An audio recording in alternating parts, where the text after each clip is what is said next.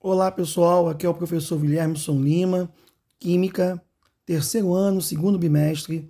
Vamos dar continuidade ao nosso podcast de, falando sobre eletroquímica. Nosso último assunto, nosso podcast desse bimestre, é falar sobre corrosão. Falei essa palavra algumas vezes em outros podcasts e vamos tentar explicar um pouco melhor o que é isso. Lembramos que a pilha é um processo espontâneo de oxirredução. Muitas reações químicas espontâneas ocorrem na natureza. Como você vê, por exemplo, uma maçã. Quando você acaba de morder a maçã, com o tempo ela começa a ficar mais escura. Ou a banana.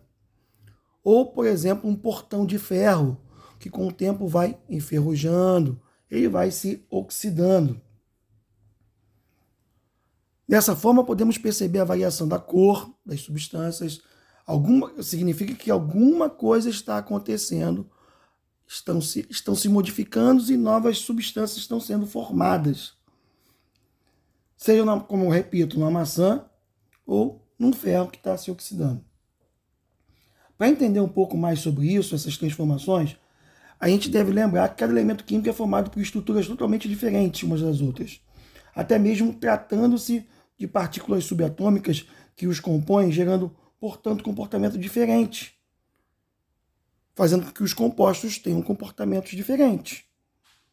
Na busca pela estabilidade, esses elementos químicos transferem os, os elétrons de um elemento químico para o outro.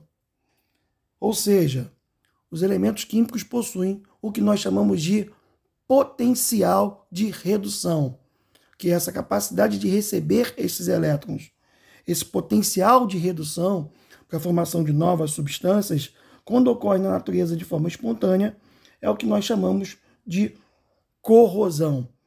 Nós temos na nossa orientação de estudo uma tabela de potenciais de redução que vai nos ajudar a entender um pouquinho por que das reações químicas entre diferentes metais, alguns metais sempre vão se reduzir e outros vão se oxidar com relação a um ao outro, dependendo do tipo de metal que tiver na relação.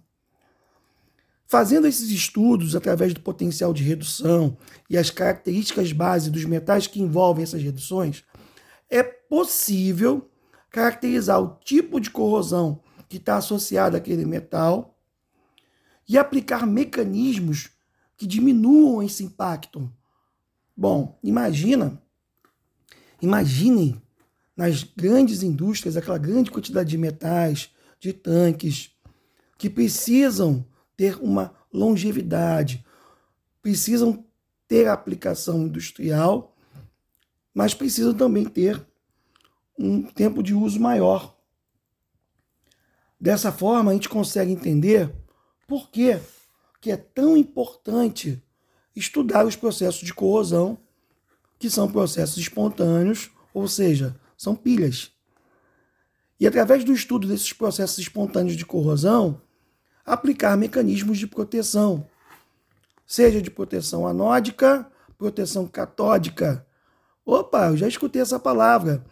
O anodo é onde ocorre a oxidação, fornece elétrons. O catodo onde ocorre a redução, recebe elétrons. Então, estudar esses mecanismos vai permitir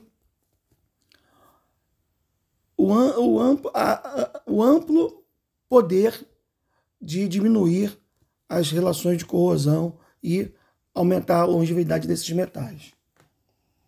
No nossa atividade do 5, aula 5, tem algumas reações da nossa orientação de estudo, tá, pessoal? Tem algumas orientações ali mostrando a relação de ferro com ácidos né, em meios e mostrando como é que podemos calcular esses poten através do potencial de redução o valor da pilha formada através desse processo corrosivo. Pessoal, espero que tenha ajudado um pouquinho a entender a importância da corrosão, esse processo que é espontâneo, está no nosso dia a dia. Vamos estudar um pouco mais no nosso caderno de orientação de estudo e dessa forma entender um pouco melhor como a eletroquímica está presente no nosso dia a dia. Um abraço, pessoal, e até o nosso próximo áudio.